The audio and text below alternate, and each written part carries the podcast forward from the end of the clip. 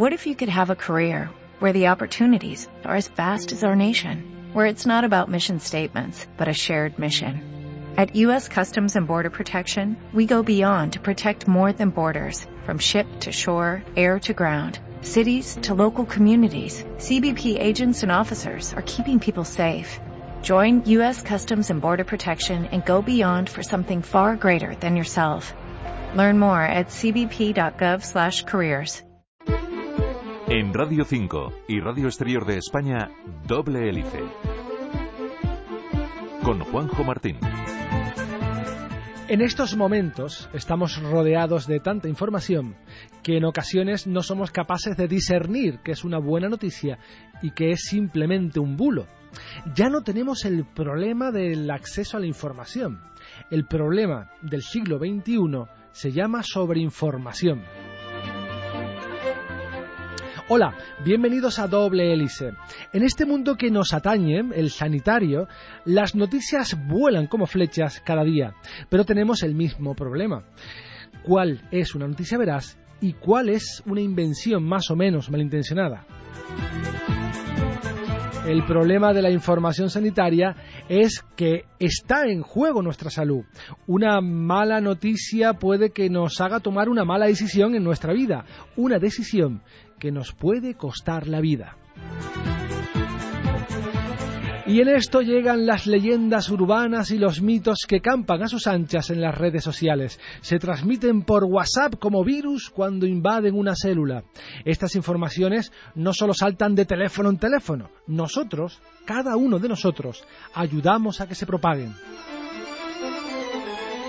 Y llegamos a si la luna influye en los partos, que si las vacunas son malas, que si la homeopatía cura el cáncer, etcétera, etcétera. Hoy repasaremos algunos de los mitos sobre nuestra salud, algunos de ellos que corren aún por las redes sociales. Detrás de cada fármaco, de cada tratamiento, existe un mundo apasionante de investigación. Doble hélice los mitos y leyendas urbanas del ámbito sanitario. Este será el tema de hoy que abordaremos con nuestro invitado que lo tenemos un poco lejos, está en Alemania. Es el doctor Guido Santos, doctor en ciencias biomédicas. Guido, buenas tardes. Buenas tardes. Es investigador, pero también tiene eh, una vertiente divulgadora muy, muy activa y muy seguida también a, través de las redes sociales. Les recomiendo que, lo, sigan. Guido, en primer lugar, gracias por estar con nosotros. Y la primera cuestión que te queríamos plantear era mm, por, por, eso de las leyendas urbanas, por, por, el gusto por las leyendas urbanas. ¿Por qué nos gustan tanto las, las leyendas urbanas, los chismes, las leyendas? Pues mira, fíjate, de hecho el, ser humano, si hay algo que lo hace ser humano es las historias. O sea, nosotros somos humanos porque construimos historias y básicamente toda nuestra cultura y toda la manera en la que vivimos está construida en base a historias. Eh, de hecho, hay que entender, para entender cómo somos, hay que entender cómo fuimos y cómo evolucionamos. Y realmente, aunque hoy en día nos parezca un poco extraño pensar que las historias realmente juegan un papel tan importante, hay que pensar en el momento en que evolucionamos, cómo se comunicaba la información, cómo se mantenía, y en realidad eso se mantenía a través de historias, a través de mitos, que era la única manera de mantener unida una sociedad, una pequeña comunidad, que era lo que formaban por aquel entonces las comunidades. Nos gustan las historias, eh, las historietas, eh, todo eso, que nos cuenten un cuento, ¿verdad? Eso lo llevamos en los genes, nos gusta. Efectivamente, eso, eso está ahí grabado. y luego, claro, hay un problema de credibilidad que mm, resulta que le damos mm, más razón a, un amigo, a un familiar, a un cuñado, creemos más en esta persona cercana que en un experto, por ejemplo, en un científico. ¿Por qué no creemos en gente externa, extraña, y sí creemos mucho, aunque no sea su tema, a la gente cercana? Pues mira, precisamente eh, retomándonos a lo mismo que te comenté antes, que precisamente nosotros evolucionamos en pequeñas comunidades, pequeñas comunidades de, estemos hablando de pocas decenas de personas, y ese fue un momento en que nuestro cerebro se, se evolucionó tal y como lo tenemos ahora. Entonces, entendiendo cómo fuimos, entendiendo que éramos pequeñas comunidades, se, se entiende muy fácilmente por qué te, confiamos mucho mejor en alguien cercano que en alguien experto. Porque al final, la manera en la que se mantiene unida una comunidad es manteniendo estos pequeños lazos entre las pocas personas que eres capaz de conocer. si tú mantienes una confianza en tu vecino, en la persona que tienes cercana, y esa persona confía igualmente en ti, esa comunidad se mantiene. Por lo cual, al final, lo que ha premiado en la evolución no es confiar en los expertos, sino confiar en la persona que tienes más cerca. Claro, pero estas son cosas que son difíciles de combatir o de, o de eh, erradicar, sino mm, de luchar contra ellos. Es complejo. Claro, de hecho, sí, piensa que el pensamiento racional, el pensamiento lógico, la toma de datos, el método científico, son cosas que aunque hoy nos parezcan naturales, son cosas muy recientes. Estamos hablando de que la sistematización de la ciencia, tal y como la conocemos hoy en día, tiene poco más de 200 años. En cambio, la, evolución de nuestro cerebro se remonta a varios, varios miles de años. Entonces hay que tener eso en cuenta cuando realmente comparamos o que pensamos qué es lo que es un ser humano. Y vamos a dar un repaso con, tu ayuda de algunas de las leyendas urbanas, mitos, historias, falsedades que se dicen en torno al ámbito que, nos une a, ti y a mí y a todos nuestros oyentes, que es el ámbito biosanitario, la medicina, la fisiología, el, ámbito sanitario, en definitiva, médico. hay uno que incluso campa a sus anchas dentro de los propios hospitales y que es defendido por los propios profesionales del ámbito sanitario. de hecho, yo he escuchado a muchas personas de este ámbito, médicos, enfermeras, hablar de la certeza de que hay una relación directa entre la fase de la luna y los partos. Me gustaría que lo plantearas cuál es esa relación. Efectivamente, sí, esa es una cuestión que, bueno, mm, es bastante inofensiva, ¿no? No pasa nada si la gente piensa eso, pero que es curioso, empezaremos por ahí, porque es curioso cómo algo tan fácil de comprobar y algo tan eh, conocido puede llegar a nivel de mito a esas escalas que hemos comentado. Un montón de enfermeros, de personas que conozco yo en mito sanitario, realmente lo creen así. Eh, para entender eso, pues hay que entender eh, cómo surgió esa posible conexión. Pues hay básicamente dos cosas, dos eh, observaciones que dieron a pensar que posiblemente podía haber un efecto. El primero es que el ciclo menstrual coincide más o menos con las fases de la luna. Estamos hablando que la luna tarda en dar una vuelta a la Tierra 29,5 días y el ciclo menstrual tiene de media 28 días. Entonces, claro, eso inicialmente pues se pensó que tenía que haber alguna relación entre esos dos, entre esos dos eventos. Por otro lado está el conocido efecto de las mareas. De la luna sabemos que eh, afecta a los océanos porque produce las mareas.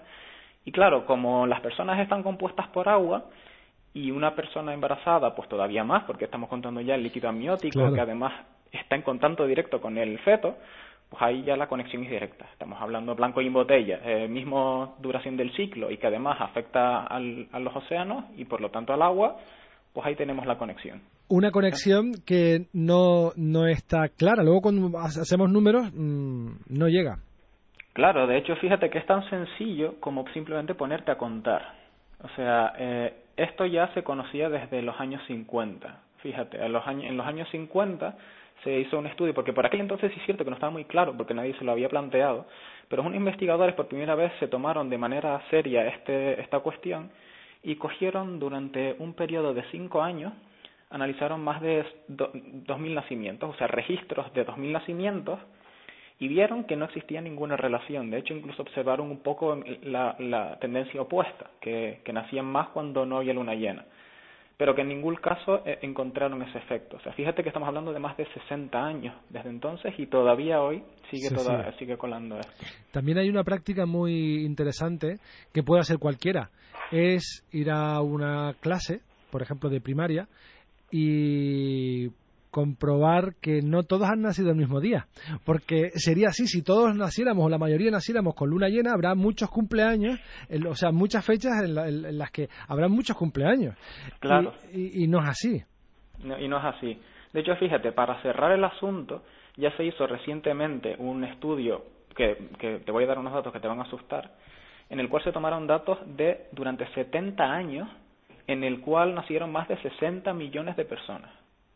O sea, aquí los resultados de este estudio ya son indiscutibles, hacia un lado y hacia otro.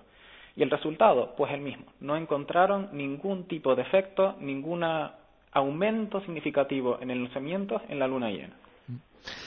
Este mito quizás ha sobrevivido porque mm, somos, mm, recordamos, o nuestro cerebro es capaz de recordar aquellas cosas que queremos seleccionar.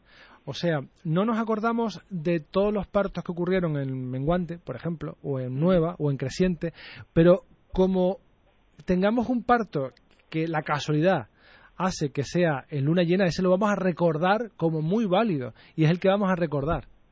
Efectivamente, de hecho, ese es uno de los sesgos que intervienen en, muchas de, de, estos mitos de los que vamos a hablar y me gustaría dedicar un par de minutos para insistir un poco en estos eh, sesgos porque los veremos que se repetirán de nuevo en los siguientes mitos que vamos a ver. El que tú has mencionado se llama sesgo por confirmación, que consiste pues precisamente en eso. Cuando tú ves una observación, algo que corrobora lo que tú ya creías, es mucho más probable que te acuerdes de ello que si es algo que va en contra de lo que tú has pensado. O sea, esto es una cuestión psicológica, esto es uno de estos mecanismos que nos han permitido sobrevivir, porque obviamente nosotros no podemos mm, adquirir toda la información que nos llega, eso es inviable, no podemos procesarla toda.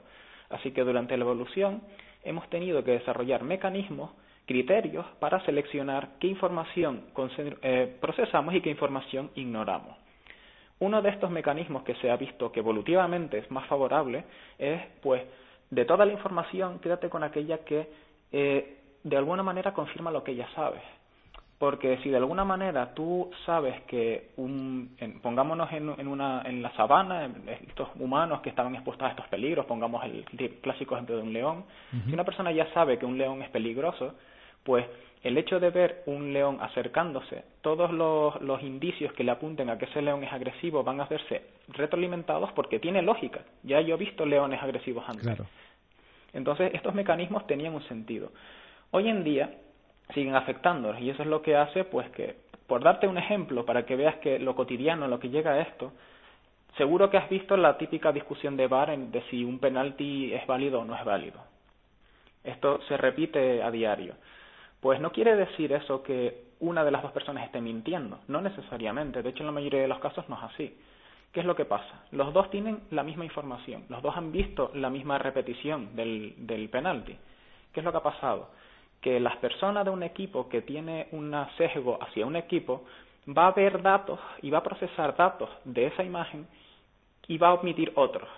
Y, y es así. Y la otra persona, los datos que la otra persona ha de, de alguna manera procesado los va a ignorar. Así que al final las dos personas están convencidas que tienen razón porque se ha aplicado el sesgo de confirmación en ambas, pero en sentido contrario. Claro.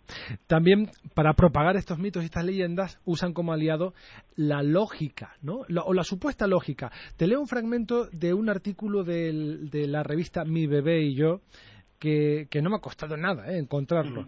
Eh, dice, abro comillas, si tenemos en cuenta que la luna influye en las mareas y nuestro cuerpo es en gran parte agua, no parece una tontería. En el caso de una embarazada, los niveles de agua son aún más elevados, debido a la presencia de líquido amniótico. Por eso, decir que la luna puede influir en el momento del parto, en parte tiene lógica si estás esperando la llegada de tu bebé para este año, observa el calendario lunar de embarazo y empieza a hacer tus cábalas. Bueno, o sea que juegan con esto, eh, estas mm, cadenas de lógica de si uno es uno y dos es dos, pues tres es tres, ¿no? O sota caballo rey. Pero eh, hay, hay falsedad y hay truco en, esta lógica.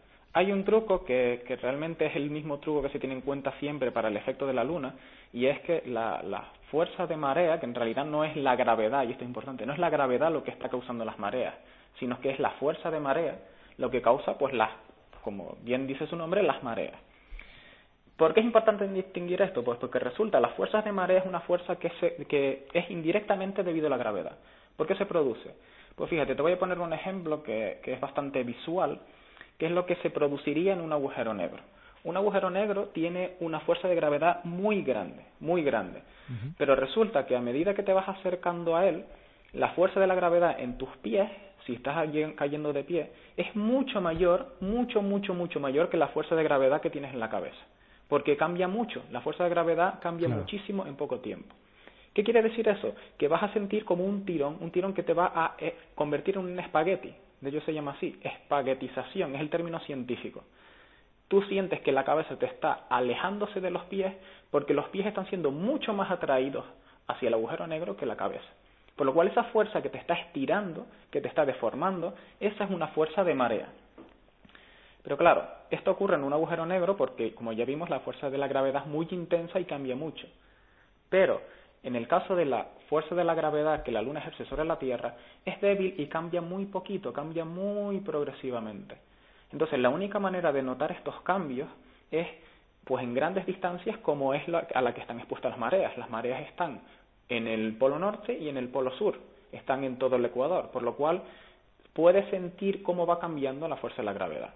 Pero nosotros, en un metro, no lo sentimos. Yo nunca he visto subir la marea en un vaso de agua, ni las botellas de agua revientan las tapas cuando sube la marea, porque no sube la marea, evidentemente, igual que no sube la marea en una planta tampoco, en la savia de una planta, ni mucho menos.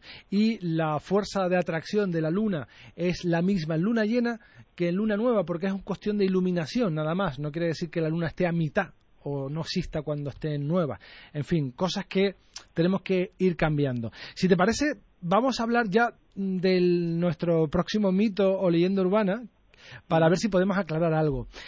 Las vacunas. Esta me parece un poco más grave porque efectivamente que la gente piense que nacen más niños con luna llena, en fin, eh, si no no pasa nada, eh, se explica y ya está. Pero con las vacunas ahí sí que corren peligro vidas humanas porque hay muchos padres, más de lo necesario, necesario es que, vamos, mientras sea más de uno ya me es preocupante, mm. pero eh, varios padres que se están planteando eh, no vacunar a sus hijos porque parece que las vacunas son las transmisoras de enfermedades o de mm, propiedades malignas que pueden ser inoculadas a través de esas jeringuillas.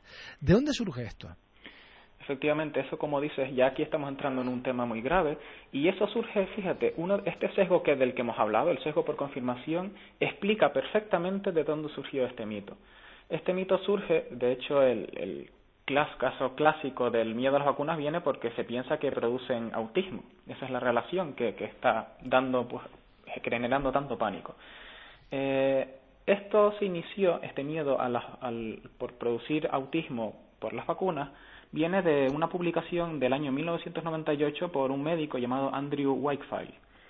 Este doctor pues encontró una relación entre la vacuna triple vírica y el autismo. Claro, en su momento es lógico que despertase muchísima preocupación y entonces pues la Organización Mundial de la Salud, muchas otras instituciones empezaron a, intentar validar esto, porque así es como funciona la ciencia.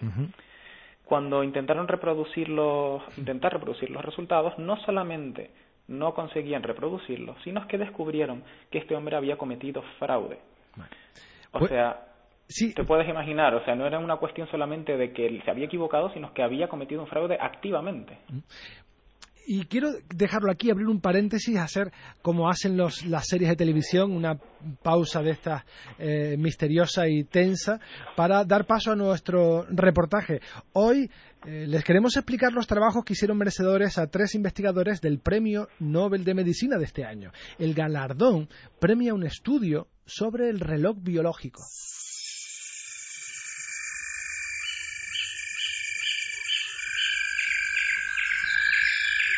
Los organismos vivos, incluidos los humanos, tienen un reloj biológico interno que les ayuda a anticiparse y adaptarse al ritmo regular del día. Jeffrey C. Hall, Michael Roshbach y Michael Young llevan años trabajando para descifrar su funcionamiento interno. Sus descubrimientos, que le han valido el Premio Nobel de Medicina y Fisiología, explican cómo las plantas, los animales y los seres humanos adaptan su ritmo biológico para que esté sincronizado con la rotación de la Tierra.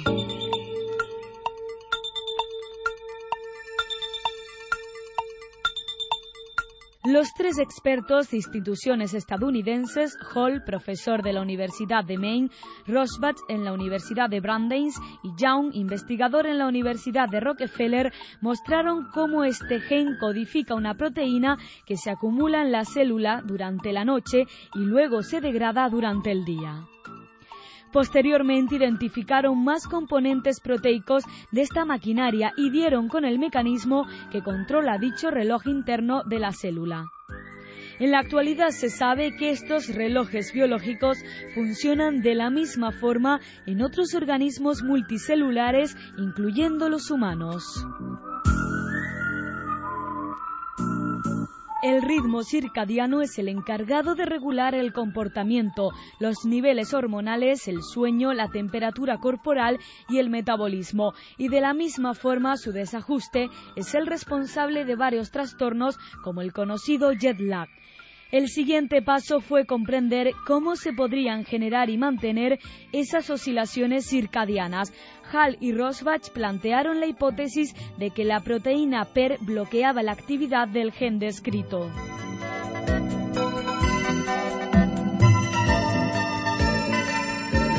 Los expertos propusieron que mediante un circuito inhibitorio de retroalimentación, la proteína PER podría prevenir su propia síntesis y, por tanto, regular su nivel en un ritmo cíclico continuo. Sin embargo, aún faltaban algunas piezas de rompecabezas. Hall y Rosbach habían demostrado que la proteína PER se acumulaba en el núcleo durante la noche, pero quedaba por saber cómo llegaba hasta ahí y en 1994 John descubrió un segundo gen de este reloj biológico que codifica la proteína TIM necesaria para un ritmo circadiano normal. Así demostró que cuando TIM se une a PER, las dos proteínas son capaces de entrar en el núcleo de la célula donde bloquean la actividad del gen, cerrando el circuito inhibitorio de la retroalimentación.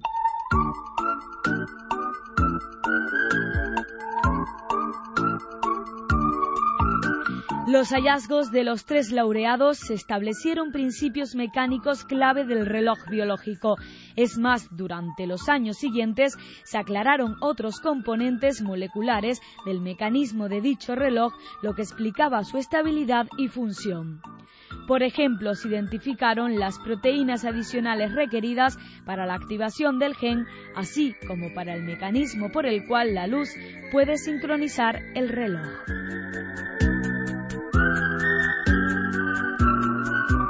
En Radio 5 y Radio Exterior de España, doble hélice. Seguimos en doble hélice Radio 5 y Radio Exterior de España. Hoy les estamos hablando de algunos mitos y leyendas urbanas que tienen que ver con el ámbito sanitario. Em, nos lo está explicando y esclareciendo nuestro amigo Guido Santos, que es doctor en ciencias biomédicas. Hemos hablado ya de la no relación entre la luna y los partos y hemos picoteado un poco en el tema de grave, en el tema, en el grave tema de las vacunas y antivacunas. Y Guido le, hemos detenido una pausa dramática en el momento en el que hablaba de fraude en un estudio que relacionaba las vacunas y el autismo. ¿Cómo quedó esa historia, Guido? Pues sí, fíjate, se supo que este hombre había cometido fraude porque de hecho este hombre tenía unos intereses económicos muy claros hacia ello, porque de hecho este hombre también estaba investigando en paralelo en una alternativa a la vacuna triple vírica por lo cual eh, se encontró en la metodología que había seguido que no, no solamente era incorrecta, sino que además no se correspondía con lo que había hecho, por lo cual había manipulado los datos para obtener los resultados que, que hubo publicados.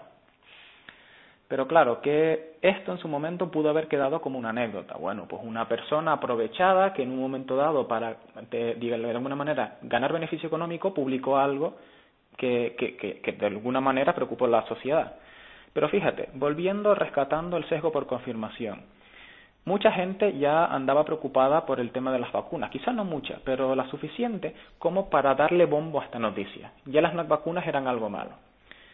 Eso, eso como confirmaba su hipótesis, pues la gente lo recordó, lo movió y generó muchísimo revuelo.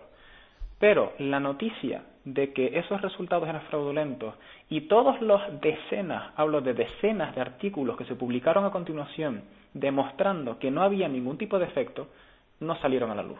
Y no salieron a la luz por este efecto de sesgo, por confirmación. Como no confirmaba la hipótesis que ya la gente tenía, que había ese efecto, pues la gente o no le hacía caso, o se olvidaba, o no le daba la importancia que realmente tenía. Es bastante peligroso porque mm, este tipo de modas de no vacunar eh, se dan en un ambiente moderno, en el nuestro, en el primer mundo donde esas enfermedades que vacunamos no nos rodean. Entonces, la lógica, otra vez la lógica eh, de, de uno más uno, dos, nos dice, bueno, ¿para qué vacunar a mi hijo de esta enfermedad si yo no veo esa enfermedad por ninguna parte? Pero no nos damos cuenta de que precisamente no está esa enfermedad a nuestro alrededor porque hay vacunas.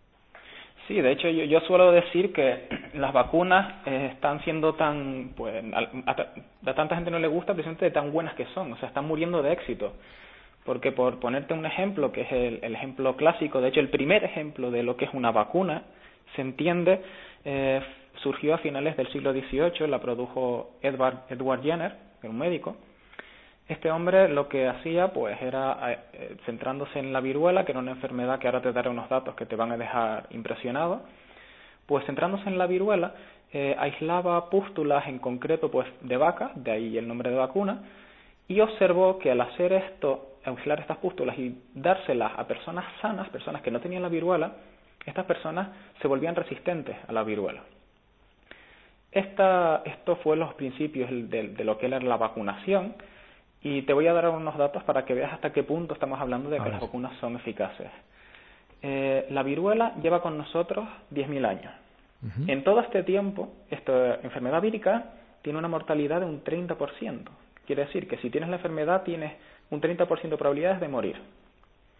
Durante el siglo XX, fíjate el dato que te voy a dar, se estima que mató a 500 millones de personas. Por escalarlo, durante las dos guerras mundiales, se murieron en total, en las dos guerras, menos de 100 millones de personas, muchas de las cuales eran de viruela. Así que fíjate los datos. En cuanto entró la vacuna en funcionamiento, se inició, de hecho, eh, después de las dos guerras mundiales, a mediados del siglo XX, se inició una campaña por la Organización Mundial de la Salud de hacer uso de esta vacuna para erradicar eh, la viruela. Pues fíjate, pasamos de 500 millones de personas muriendo en el siglo XX a que la enfermedad desapareciera. A cero. A cero. No estoy diciéndote que esté controlada, es que el virus no existe. Es la única enfermedad que hemos, la única enfermedad humana que hemos conseguido erradicar por completo en cuestión de un par de décadas. Yo creo que no hay más que aportar en el, tema de las vacunas y los antivacunas, pero nos quedan tres minutos para hablar un poco de la homeopatía, que es un tema que me encanta, porque también otra práctica eh, pseudosanitaria o médica que campa mm, a sus aires por el primer mundo, donde hay dinero y donde hay gente que se gasta el dinero en agua y azúcar. Pero eh, cuéntanos rápidamente de dónde surge todo esto. Sí, verás, esto lo vamos a despachar muy rápido porque mucha gente confunde en primer lugar que la homeopatía es medicina natural, esto no es cierto, y que es una medicina muy antigua, tampoco es cierto. Es una medicina que tiene en torno a 200 años y que fue descubierta, propuesta por un médico, por un médico alemán, Samuel Hahnemann, y este hombre, pues lo que decía era, sin dar muchos detalles en la historia, que lo similar, curar lo similar, o sea que si tú te, pues tienes insomnio, tienes que tomar cafeína, y esto es así, hay medicamentos que dan cafeína para el insomnio, y que cuanto más diluido algo, más efecto tiene. Estos dos principios en que concluyen, que pues terminan concluyendo en que cuanto más concentras algo más potente, por lo cual si seguimos concentrando, si seguimos diluyéndolo, si seguimos diluyéndolo, por lo cual más potente, llegará un momento en que no haya nada. Y esto es lo que pasa con la homeopatía. La homeopatía es literalmente azúcar las pastillas que nos tomamos de homeopatía y no estamos intentando ser irónicos cuando decimos que es solo azúcar, no, no. Cuando digo que es solo azúcar estoy diciendo que no existe ningún método de análisis lo suficientemente preciso para encontrar algo en esa pastilla que no sea sacarosa o lactosa. Eso es lo único que estamos tomando. ¿Y por qué salió adelante este método llamado homeopatía, porque venimos de una época donde no hacer nada era mejor que hacer. O sea, en esa época la medicina mataba más que curaba. Eh, era bastante cruel, eran los, los, primeros pasos de la medicina fueron eh, para olvidar. Y en ese momento, cuando ese médico no daba nada o diluía, o sea, en fin, no daba nada, tenía más resultado que aquellos que hacían sangrías y esas cosas que hacían los médicos de esa época. Sí, de hecho eso, se hablaba de, la, de las medicinas basadas en, los flujos vitales, que eran, había un equilibrio entre los flujos del cuerpo y entonces, depende de la enfermedad, es que tenías exceso de determinados fluidos. Claro, y había que quitarlo. claro, por eso se hacían sangrías o por eso a veces se hacían lavativas y claro, todo esto eran técnicas agresivas que hacían más daño que simplemente dejar al paciente tranquilo, que era lo que hacía este hombre. Claro, pero bueno, eso está bien en ese contexto. Pero mm. ahora que sigamos dando azúcar, bueno, está claro que la pregunta es muy fácil. ¿Por qué se continúan eh, pues vendiendo homeopatía? Porque es un negocio. Y ya mm. está, ¿no? Y es un negocio muy caro además, ¿no? Que no son baratas esas pastillas. No es barato. es mucho más barato un paquete de, azúcar a granel. Sin duda. Pero un placebo barato no es un placebo. No. Bueno, Guido Santos, eh, doctor en ciencias biomédicas desde Alemania, muchísimas gracias por haber andado con nosotros en este mundo de las leyendas urbanas y los mitos relacionados con la sanidad. Seguro que han esclarecido a bastantes personas. Compañero, hasta la próxima. Un placer, chao. Y hablando de mitos y leyendas urbanas, llegamos al final de este programa que, como saben, pretende bucear entre laboratorios y centros de investigación para mostrarles qué hay detrás de cada fármaco, de cada tratamiento. Nos vamos en esta versión radiofónica, pero nos puede seguir en las redes, en facebook.com barra doble hélice y en twitter arroba doble. En la realización técnica tuvimos Antonio Sánchez en la dirección. ¿A quién les habla? Juanjo Martín. Hasta la próxima semana.